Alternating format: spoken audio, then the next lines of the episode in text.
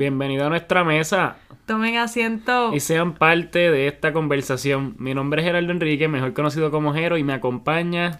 Melody Rivera Hernández. ¡IA! El nombre completito. Ahí, esa es la introducción oficial. Ahora sí, ahora sí. Sí, me quedé así. Ese es mi nombre completo y así es como voy a introducir. Me gusta, adelante. me gusta, me gusta.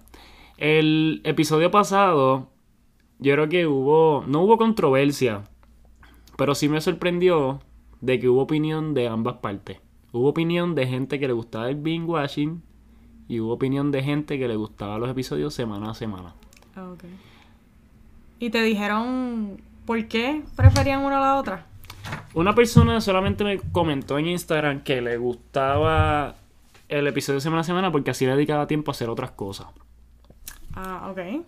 Pero después yo me puse a pensar y solamente HBO lo tira a una hora específica, mientras que los otros streaming es semana a semana, pero es como que ah, a las 3 de la mañana. Ok. Y eso es distinto. Sí, ahí yo creo que se me haría más difícil tener el control de cuántos ver. Es, pero es distinto porque tú no lo estás esperando, ya salió. Y tú a veces como que no, no le pones prioridad. O no sientes ese sentido de comunidad de que están viéndolo todos Ah, juntos. exacto. So, solamente diferente. he notado que HBO lo hace así. Los Ah. demás streaming lo tiran random. Ah, salió este. Salió este día. Sí, sí. Así que, dicho eso, el tema de hoy realmente lo escogimos. Déjala ahí, ahí. Déjala ahí, ahí, déjala ahí, porque ahí se sienta y... Se trata de ella, de hecho. El tema de hoy lo escogimos por Ikaru, que llegó y se, y se acomodó. Ya se acomodó al lado de nosotros la en la mesa. mesa. Y, y fue porque nosotros nos preguntamos, oye, ¿en qué momento el humano decidió, ok, voy a dejar de matar animales por simplemente porque me están atacando, o matar animales para comérmelos, sino que voy a domesticarlo y voy a hacerlo mi amigo? Sí, lo voy a usar para mi bienestar también. Así que a raíz de Ikaru surgió el tema de hoy, Sí. porque en verdad es algo que me tiene bastante curioso en qué momento el humano hizo el shift. No encontramos la respuesta específica en qué momento el humano hizo el shift, pero sí sabemos hacia qué lo utilizó. Así que vamos a empezar por la historia de cómo los humanos y las mascotas surgieron. Aparentemente esto lleva más de 10.000 años. Y el animal que más tiempo los arqueólogos tienen en récords de que fue domesticado primero fue el perro. El perro lleva 15.000 años, aparentemente por los arqueólogos, domesticado, mientras que el gato llegó 5.000 años después, hace 10.000 años, que domesticaron, dome- domesticaron el, el gato. El perro fue por una cuestión de cazar, para que lo ayudara a cazar. ayudar a cazar. Sin embargo, al principio, los perros eran salvajes, so atacaban al humano. So, a mí lo que me tiene curioso es en qué momento el humano y el perro hicieron las paces. Sí, ¿cómo fue que, que llegó a ese punto? Bueno, a mi entender, y yo no sé si yo estoy mal, porque eso sí, esto no lo he buscado, pero lo que yo había escuchado antes, ahora que me estás diciendo eso, me acordé que habían personas que habían dicho que todo esto está el lobo, ¿verdad? Y el lobo poco a poco va llegando a un punto que después del humano como que domesticarlo poco a poco sigue evolucionando y se sigue convirtiendo en lo que es el perro de hoy día. ¿Ok? So, el perro de antes no era el perro de hoy día. Eso, tengo que confirmar, eso sí, no, no, no estoy segura, pero lo he escuchado, que pues viene del lobo, y el lobo se va domesticando poco a poco y se convierte en el perro que nosotros vemos hoy día. So, el perro se utilizaba en ese sentido, que yo creo que es un poquito obvio, en cuestión de que, ah, ayúdame a cazar. O el shepherd, si piensas ponle German shepherd, que también para tú eh, organizar a todas tus ovejas y eso para, para llevarla a, a cierto lugar, que ellos te ayuden eh, a, a, a llevarla a su corral o fuera de su corral o lo que fuera. Esa es la otra parte de la domesticación de los animales. Y es que esos 15.000 años atrás, el humano era como un poquito más nómada. Y Mm. los perros estaban con ellos mientras, se, mientras, mientras seguían caminando por ahí. Eh, sin embargo, en el momento en que se establecen y empiezan a hacer agricultura, ahí es que añaden entonces otros animales también. A, Mm. a las vacas, las cabras, todo para su beneficio. Para usarlo a su Ah, beneficio. para ellos como que comérselo. Exacto. El único que tiene un, un uso, no extraño, pero distinto, es los caballos, que en un principio lo utilizaban de transportación. Ya hoy día se ven de vez en cuando por ahí, en la Oh, calle. so, el caballo es para entretenimiento. Ahora mismo se ve como entretenimiento. Eh, a veces lo usan de transportación. Yo sabía de la universidad que llegaba alguien en caballo. Sí, no, pero es, es real, es real. Alguien iba en caballo a la universidad. Wow, ok. Sí, sí. No, no sé el nombre de la persona. No sé por cuánto tiempo lo estuvo haciendo, pero sí, llegaba en, llegaba en caballo. Oh, wow. Sobre los tiempos modernos se usan. A mí lo que no me gusta tanto es que lo estén usando en la calle, porque no es lo mismo. a- al huma- el, el humano, por ejemplo, no es lo mismo tú correr en grama a correr en, en cemento. Sobre el caballo es lo mismo. Sí. Eh, correr en cemento, pues lo, lo Es- lastima. Sí, sí, no es la- natural para ellos. No Exactamente. están hechos para estar corriendo encima del cemento. So, me está curioso que los gatos los utilizaban para controlar a la, a la ¿Los gente. No, a la, a la gente, a la a las poblaciones rodantes. Como que a las poblaciones que no sé porque no profundicé en esta área, debí buscar más información, en- en- pero lo usaban para controlar a las poblaciones, los gatos. ¿Poblaciones de qué? Lo- lo- lo- el pueblo, los pueblos, los pueblitos, la gente. ¿En qué, en qué, en qué forma? Buena pregunta. Eh, Lo puedo buscar ahora mismo, en el mismo episodio porque no lo busqué. Seguí buscando de los otros animales, pero no especifiqué de ese momento. Eso sí que no lo había escuchado. Lo que yo sí entiendo es que el gato se usa, ¿verdad? Para controlar eh, los ratones. Que ellos se los comen y los... Son buenos cazadores, ¿verdad? Así que cualquier cosita que entre a tu casa, ellos lo cazan y, y se lo comen. Yo voy a buscar eso ahora mismo. Mientras tanto, háblame de la ciencia detrás de tener mascota.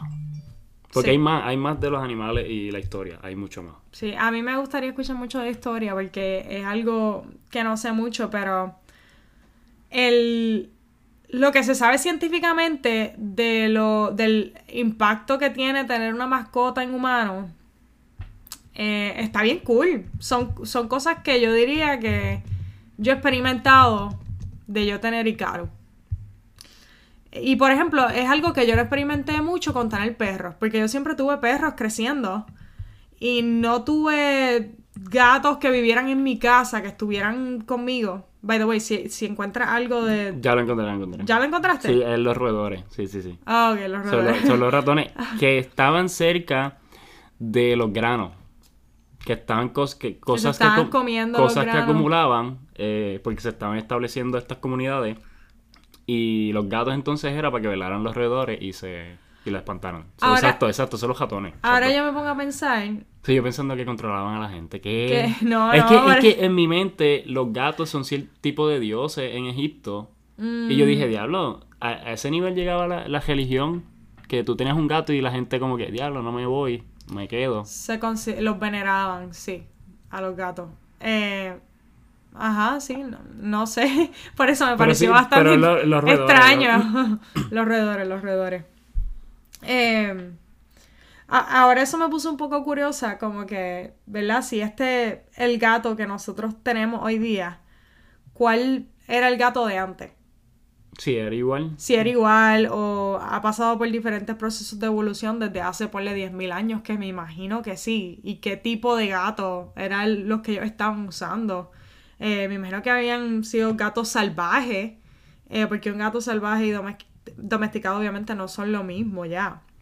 Así que me pregunto ahora, son preguntas que me tengo que hacer y buscar de dónde es que viene el, el gato que ahora es domesticado. Buena pregunta. Eh, pero lo que sí sabemos es del impacto positivo que sí tiene tener una mascota. Y hay seis cosas. Y todas son buenísimas, de verdad. No hay nada malo en tener una mascota. Eso es lo que, esa es mi conclusión de todo esto. Pero la primera es, es que reduce el estrés.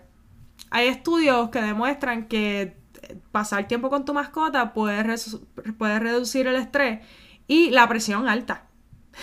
Eh, y también te dan un sentido de seguridad y comfort que hace que reduzca tu ansiedad y promueva la relajación. Que yo estoy al 100% de acuerdo con esto.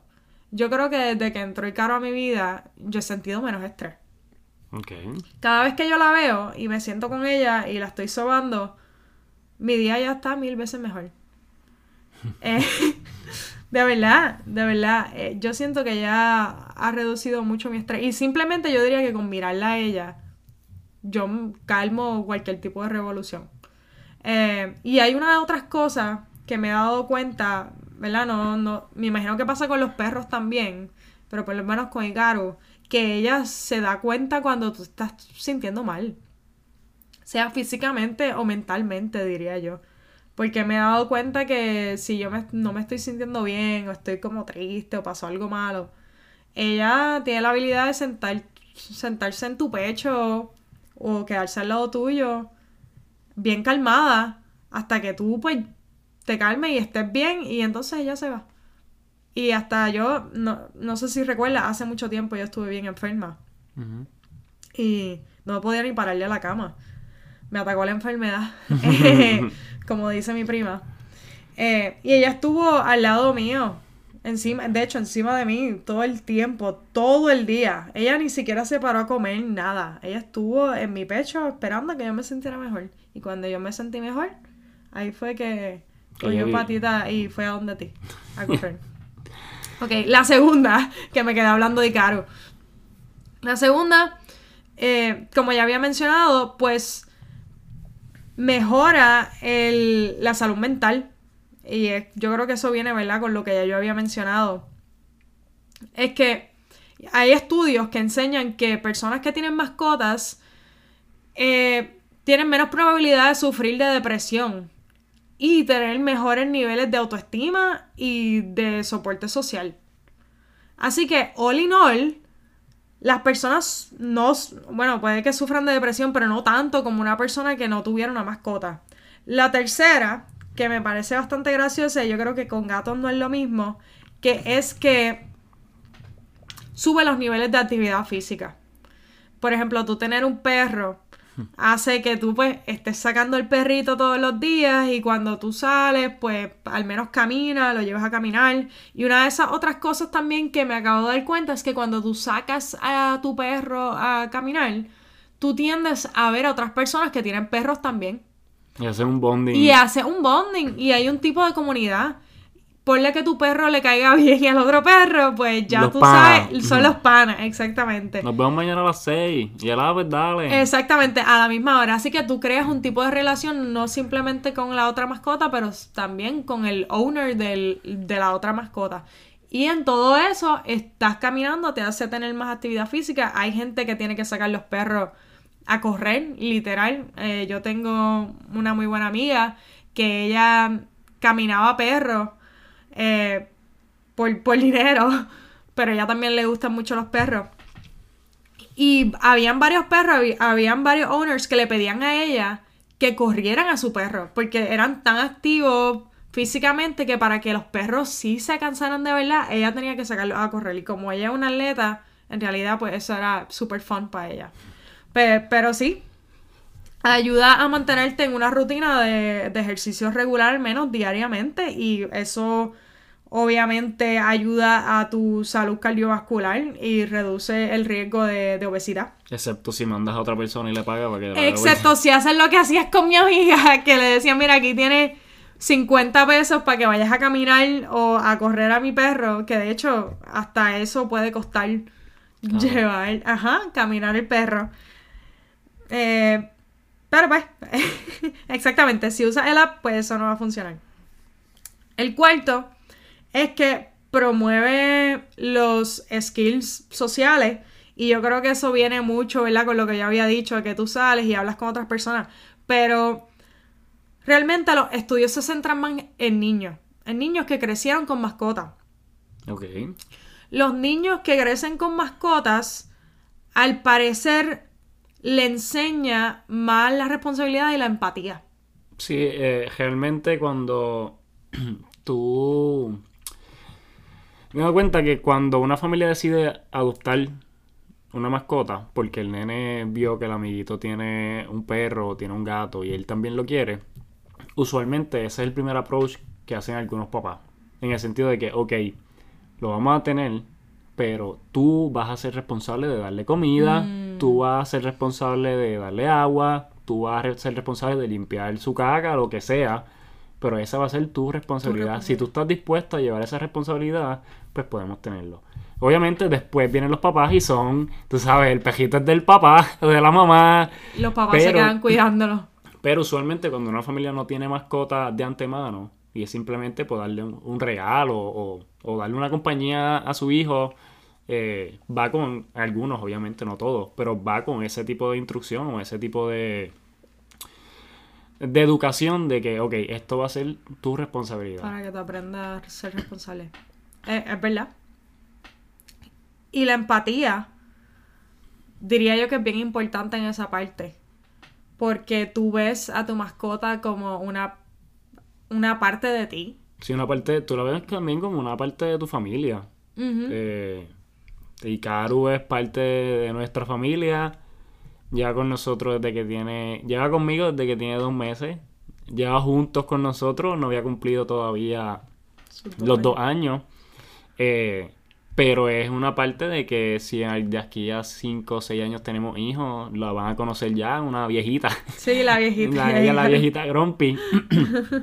y quizás no sé cuánto dure Ikaru. o no sé cuánto tiempo los nenes, la nena, el nene, pueda verlo al sentirle ese tipo de, ah, este es mi, mi hermanita.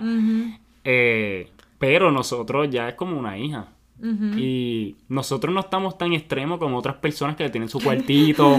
No, le no tienen- podemos darle su cuarto, lamentablemente. nosotros No. le compramos una que otra jopa o collar, pero hay gente que se lo lleva en el bulto el perro, el gato por ahí. Y entonces otro tipo de, de attachment que nosotros sí, Sí, tenemos, pero eso está a otro nivel. Sí. Lo que yo sigo pensando es que deberíamos comprarle un leash para sacarla a caminar. Yo siento que ella se va a volver crazy. Muy loca, Sí. muy loquita. Sí, lo que pasa es que ella siempre ha estado en apartamento, nunca ha tenido la oportunidad de estar ni en patio Afuera. ni afuera específicamente. Y Sería yo sé, Overwhelming. yo sé que ella con, bueno, tú lo has visto, ella con escuchar un pájaro ya está mirando por la ventana. Sí. Escucha una alarma o los bomberos, mira por la ventana. So, yo siento que llevarla afuera, entre el viento, todos los pájaros, ardillas, la gente, los carros, Se ella va a estar, ella se va a asustar. Sí, Ella se va a volver un 8 y va a querer entrar y no salir más. Se queda gatita de apartamento entonces. So, eso es lo que yo presiento de que ella... Pero sin embargo, cuando la traje en el avión, estuvo bastante tranquila. Por parte. Cuando yo la tuve en el aeropuerto, estuvo bastante tranquila. Obviamente también es un sitio cerrado, no hay tan, hay gente, simplemente gente hablando. Pero la tenías en un, La tenía en un dentro de algo, exacto. En un bultito. Pero no hay tanto estímulo en un aeropuerto como lo puede haber afuera. ¿Tú crees? Sí, porque afuera están los carros, eh, hay más animales. Bueno, sí. Eh, hay otros sonidos de O sea, hay muchas cosas pasando que en el aeropuerto pues son humanos y ya, no, no va a haber más Y nada. ella está acostumbrada a ver muchos humanos, así que no es diferente. So, ¿qué más? ¿Qué Pero más? sí, ¿Qué sí, más? eso te iba a decir. Está la quinta y la sexta. La quinta me pareció bien interesante porque esto yo creo que entra un poquito más de, de la ciencia. Y es que mejora el sistema inmunológico. Ok. Dice, estudios demuestran que exponerse a mascotas desde una temprana edad está relacionado a un, sistema inmune mucho más fuerte y reduce el riesgo de alergia y asma. Lo que yo diría, una, una de las razones, una de mis teorías aquí, es que si tú te sientes bien mentalmente, tu sistema inmune tiende a ser mejor. Ok. Está, hay mucha relación entre, hay bastante ciencia que describe esa, esa relación. Y una de las otras es que estaría, ¿verdad? Tú como niño que te expones a un gato a temprana edad o a cualquier otro animal, son otros diferentes tipos de allergens que están en tu ambiente. No sé cómo decir esa palabra en español porque lamentablemente la ciencia no me sale en español. Pero te expones a otro tipo ponle, de proteína o lo que sea que usualmente no estarían en tu ambiente si tú no estuvieras expuesto a un animal. Ok. Entonces, a- a- el tú exponerte, pues tú eh, creas cierto tipo de tolerancia contra estos, contra estas proteínas y, y lo que sea. Y, y me parece bastante interesante porque yo como cuando yo era pequeña, yo era alérgica a los gatos. Y yo pensaba que yo siempre era alérgica a los gatos. Hasta que trajiste caro. Yo tuve un gatito cuando yo era chiquitita. Yo creo que tenía como 5 o 6 años. Y mis papás, yo no sé si es que dijeron, ah, tú eres alérgica. No puedes tener el ¿Y gato. y tú mental, ah, soy alérgica. Y yo me quedé con que yo era alérgica a los gatos. Pero no creo que entonces eso sea verdad, porque yo creciendo desde pequeña siempre estuve expuesta a muchos animales. Ya tú sabes que en casa hay una granja, como quien dice. Pero en realidad no teníamos muchos animales dentro de la casa. Ajá. Era bastante raro.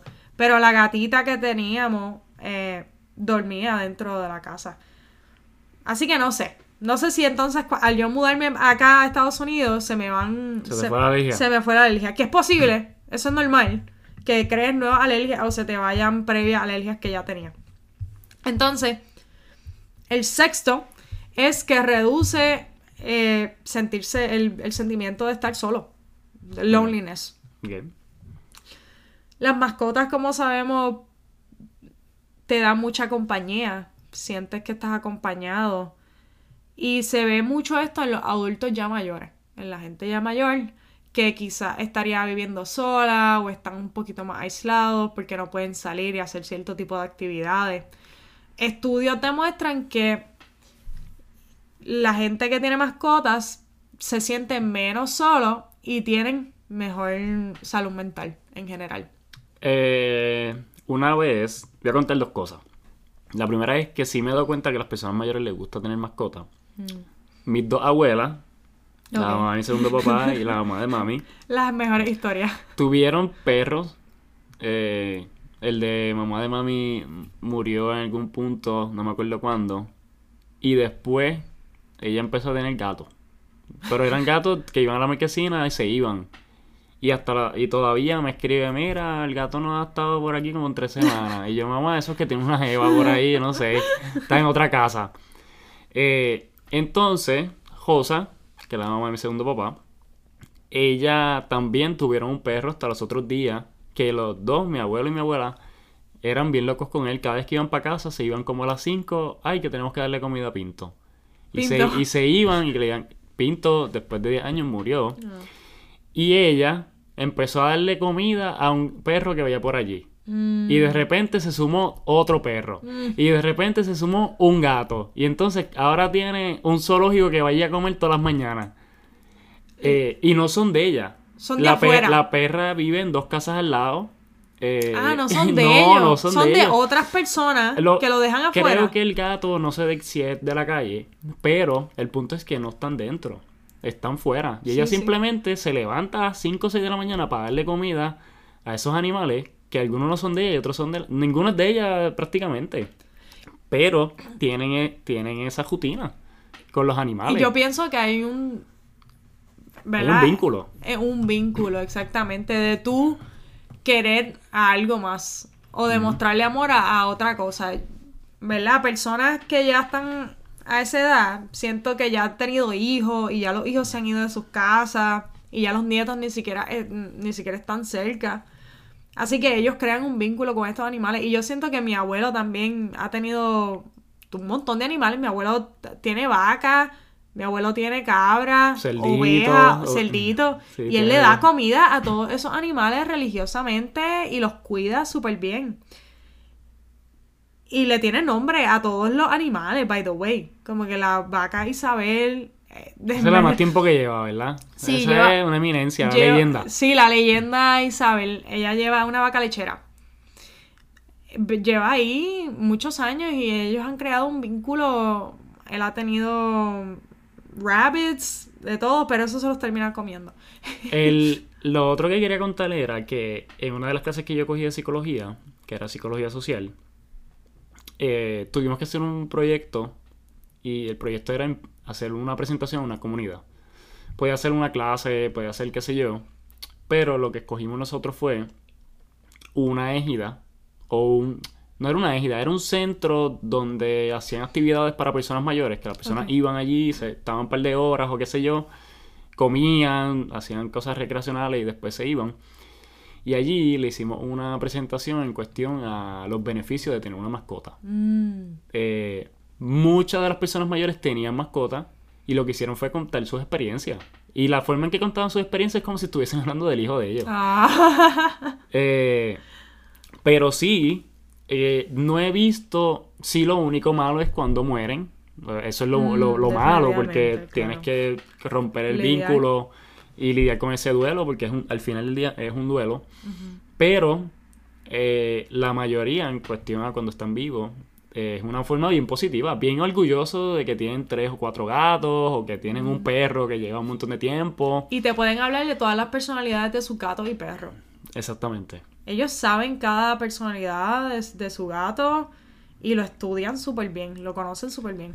So, esa dinámica pensamos que iba a ser floja, pero pensamos como que diantre, una de estas personas quizás nos estén pichando, quizás ellos no van a ir a escuchar estudiantes hablar de, de cosas, Eh, pero no, nos prestaron atención, participaron, eh, prestaron atención a los beneficios y, y era eso, era, era de una forma de que si no lo tienes y te sientes solo, como tú dijiste, eh, esta es una forma de curar tu soledad, tu, tu estrés, todo lo que estés pasando con una mascota capaz que te, que te funcione.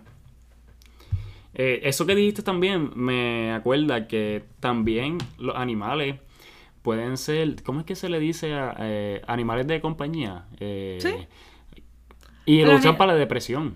Los No animales de servicio. De servicio, De servicio. de servicio. Si tú, un animal, eh, hay animales que lo entrenan o qué sé yo, para eso mismo, para que sean de servicio a personas que sufren de depresión o algún tipo de ansiedad, algún tipo de estrés, que siempre, la mayoría de las veces se ve a un servicio para cuando una persona pues no puede ver y caminan por ahí, pero también se Tiene- utilizan, en estos tiempos se utilizan para... Tiene mucho uso. Hay muchos estudios y yo creo que esto es algo bastante nuevo y que todavía necesita desarrollarse mucho.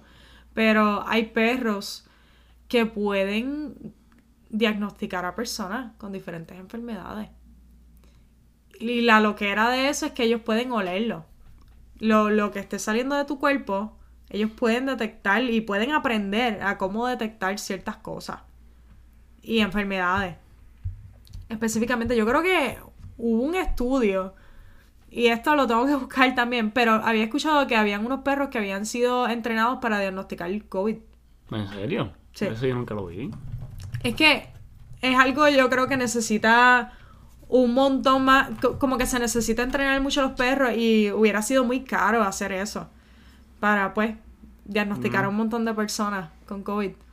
Pero sí, no, no solamente eso, yo creo que pueden diagnosticar otras cosas también. Tú- yo creo que los perros es el animal que más utilizan para muchas cosas. Creo. Pienso. Pienso porque la policía lo usa. Mm, sí. Eh, ahora que tú me estás diciendo que también lo iban a usar eh, de una forma médica. eh, lo de los ser, eh, ser un animal de servicio usualmente son perros. So, pienso que los perros también en las granjas lo usan mucho.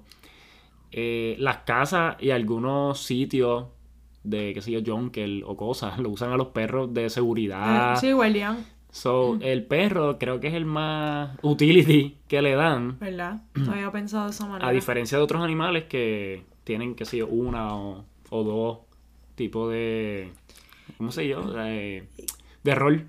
Cuando hablo de detectar también, eh, la forma en que traje, pues como que un poco más de el lado médico. Pero hay perros que pueden detectar cuando tú vas a tener como que un, un bajón depresivo también. Sí. Entonces, también pueden detectar cuando vas a tener un bajón de, de, de, de tu azúcar. Ellos lo huelen o saben de alguna manera de que te está bajando el azúcar y necesitas comida o algo y ellos te avisan. Eh, hay personas también que pueden detectar cuando van a, van a tener un ataque de alguna otra cosa, que le detectan epiléptico o algo así. Que... Epiléptico, sí. Sí, epilepsia. Yo creo que es uno de ellos. De verdad, yo digo que si nosotros pudiéramos aplicar lo que pasa con el olfato en, en los perros a una forma médica o algo estructurado en un laboratorio, estaría el garete. Y para mí que eso se está tratando de hacer, porque en realidad el olfato de los perros es bien, bien fuerte. Y a veces con Icaru, ¿verdad? Los gatos también tienen un, olfato bien fuerte, porque yo sé que ella no huele cuando nosotros llegamos y ah, estamos fuera del apartamento. Ella sabe que somos nosotros porque yo, yo creo que ella nos puede leer. O ella conoce el sonido del carro. Algo ella hace porque no sé qué porque yo en Carolina me estacionaba bien lejos y ella sabía que yo, yo subía cinco pisos y ella estaba en la puerta. Te podía oler. Yo digo que es que te huele. Y el apartamento era más grande, o ella podía haber estado en mi cuarto o en la escalera, no sé. Eh, So sí, es bien extraño. Yo no sé cómo lo hace, pero sí, siempre está, está pendiente de nosotros. A mí la otra cosa que me daba curiosidad es que si hablamos del lado humano, pero yo quisiera, obviamente no podemos saberlo a ciencia cierta, o si podemos saberlo a ciencia, es cómo se siente, cómo se sienten ellos a estar con los humanos. Mm. Porque tú los, de cierta forma tú lo estás privando de su libertad, 100%. Obviamente lo estás añoñando, le estás dando comida, le estás dando un techo, eh, que no se están mojando, no están muriendo de hambre. Pero lo estás sacando de su ambiente. Lo estás sacando de su ambiente. So, por eso es que volviendo a los 15.000 años atrás, es que me causa curiosidad en qué momento el perro o el gato dijeron, ok, pues voy a estar contigo. Me quedo aquí y te voy a querer y te voy a amar. So, esa, no podemos tener, lamentablemente, una, un video de cómo fue esa primera interacción entre un perro y un, y un humano, que, que el perro cedió y el humano también cedió y dijo, no te voy a matar, pero puedes estar cerquita, puedes estar cerquita estaría cool. Es lo mismo de la otra vez que dijimos. Me gustaría entrevistar a un. a un cavernícola. A un cavernícola a ver cómo es que ellos eh, descubrieron las diferentes cosas que descubrieron en su momento. esa interacción entre un perro y un humano y un gato, que usualmente son más ariscos, en sentido de, de tú hacer un vínculo con un gato. Eh, ¿Cómo fue? No, no sé, no lo vamos a ver. Mi teoría es que es como lo hacemos hoy día, como está haciendo tu abuela, dándole, dejándole comida. Capaz. Y que él sepa, mira, esta persona me sigue dando comida, pues quiere decir que me quiere. Capaz. ¿Sabes que hay una serie que yo la empecé a ver y no la he terminado? Que es de HBO, que se llama Primal. Ah, y esa serie es de un cavernícola que hace un bonding con un dinosaurio. Un dinosaurio. En la serie. Ah, no, este es de muñequitos, ¿verdad? Sí, en la serie es animada. En esa serie no hablan, simplemente son sonidos. El motivo por, por, el cual hacen el vínculo es porque el mismo otro dinosaurio más grande mató a la familia del cavernícola. Y también ese dinosaurio grande mató a la familia del, del dinosaurio con quien hace el vínculo. Y los dos se unen y, lo matan al dinosaurio que mató a los dos. So, hacen un tipo de vínculo porque pasaron por la misma experiencia. Eh, pero al principio se atacaron. Hasta que tuvieron un enemigo en común. Y entonces lo que están haciendo ahora es simplemente yendo por ahí. Juntos, lidiando con las otras amenazas que hay en el mundo. Lo, lo cool es, como ya dije, no hablan. No hablan. Es todo a través de acciones. Y fue, exacto, fue todo a través de acciones y una empatía entre, ah, diablo, tú pasaste por esto, yo también pasé por esto, te ayudé cuando tú no necesitaste. Así se crean vínculos en humanos también. So, capaz, al yo ver esa serie, yo, yo pienso, capaz que también fue así entre el humano y el perro, o es como tú dices, de que mira, te dejé comida. Eh, mm. ¿En qué momento también el humano dijo, voy a confiar en ti, te voy a dar este pedacito de pollo? Y después te va a dar otro pedacito de pollo. Porque yo sé que no me vas a atacar. Yo digo que para el tiempo en que estos vínculos empezaron, yo digo que el humano vio a la mascota como algo sumamente necesario. Ve a los perros, ve lo que hacen los lobos o whatever. Y dicen, mira, necesitamos uno de esos en nuestro equipo. Porque si nosotros queremos tomar este tipo de control, tenemos que tener a otras especies que nos ayuden. Oh, oh. So, vamos a darle comida. A ver si nos podemos hacer amigos de ellos. Pero lo estoy pensando también que quizás lo estamos pensando de ellos grandes. Quizás lo cogió de chiquito. Eh, también. Porque este tema sí lo tenía, pero no quiero tocarlo a profundidad. Pero sí he visto videos de animales salvajes que son grandes y reconocen a quien los tuvo de bebé y de cierta forma le dan un cariño. Obviamente están en su, en su hábitat abierto o están en un zoológico que es bastante abierto y le tienen su espacio y qué sé yo y lo reconoce y lo abraza y qué sé yo. No es que lo tiene full de mascota, aunque hay gente que tiene estos animales de mascota. Claro. Pero el factor de que te reconozco y sé que tú eres de confiar y yo soy una y yo soy un león que, que peso el triple que tú eh, te doy un Te abrazo y te matar en un tu segundo. cabeza cabe en mi boca eh. Y la forma en que reacciona es como si Karu no, no, no, No nos recibiera cuando llegamos Sí. y tú dices Es ¿qué? impresionante.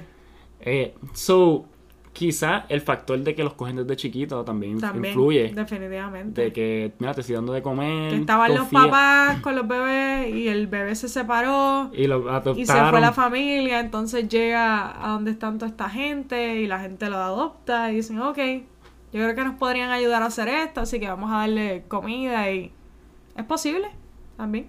So, eh, la, la gente que nos está escuchando este episodio, si saben más sobre este tema, sobre la primera interacción entre un humano y una mascota, ya sea perro, eh, gato, cualquier tipo de animal, y lo domesticó, nos escriben en confianza. Por favor, siento que salimos con más preguntas que Full, yo, yo no contesté nada. Yo hice más preguntas.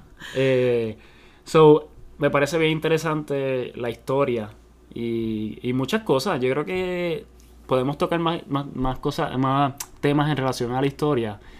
Porque hay tantas cosas que usamos el día de hoy, ah, como por ejemplo las mascotas que hablamos hoy, que me causa curiosidad de cómo surgió. Y te lo comenté los otros días, de que en qué momento alguien dijo, ay, vamos a usar esto para hacer internet. O, o vamos a conectar el mundo a través del internet. Esos son preguntas. Eso, y eso, eso es una reciente. conversación bien larga. Pero, pero eso, y eso es reciente. So, imagínate el que dijo, mira, vamos a hacer barcos para ir de aquí para allá. Y que hay para allá, no sé, vámonos. Esto parece flat, pero vamos por ahí para abajo. Eh. So, todas esas cosas, hay muchas cosas. ¿Quién dijo, ay, vamos a volar? Vamos a hacer. Vamos Eso a hacer... se sabe, esa, esa historia No, está bastante clara. y todas está cosas. Y toda la gente que muere tratando de figure out todos estos tipos de, de cosas de las que tú estabas hablando. Ay, vamos a hacer los edificios más altos. En vez de dos pisos. So, eh, nada. Eh, nos pueden seguir en Instagram y nos pueden comentar a través de mensaje directo ah, en el post que siempre ponemos. Eh, es mesa sobre la tema. Nos pueden seguir en Instagram. Por ahora solamente tenemos Instagram. Nos pueden comentar también en Spotify o en Apple Podcast. Nos pueden dar rating en ambas plataformas. Sí. Sí, ¿no? Y a mí, me pueden, a mí me pueden seguir en Instagram como melo underscore PR y en Twitter como me lo dice 7. Me pueden seguir en Jero Escribe en Instagram, TikTok, Twitter, todo lo que, toda plataforma de red social como Jero Escribe. Y nada, nos vemos el próximo miércoles. Dale. Miau. Y Karu, te toca. Thank you.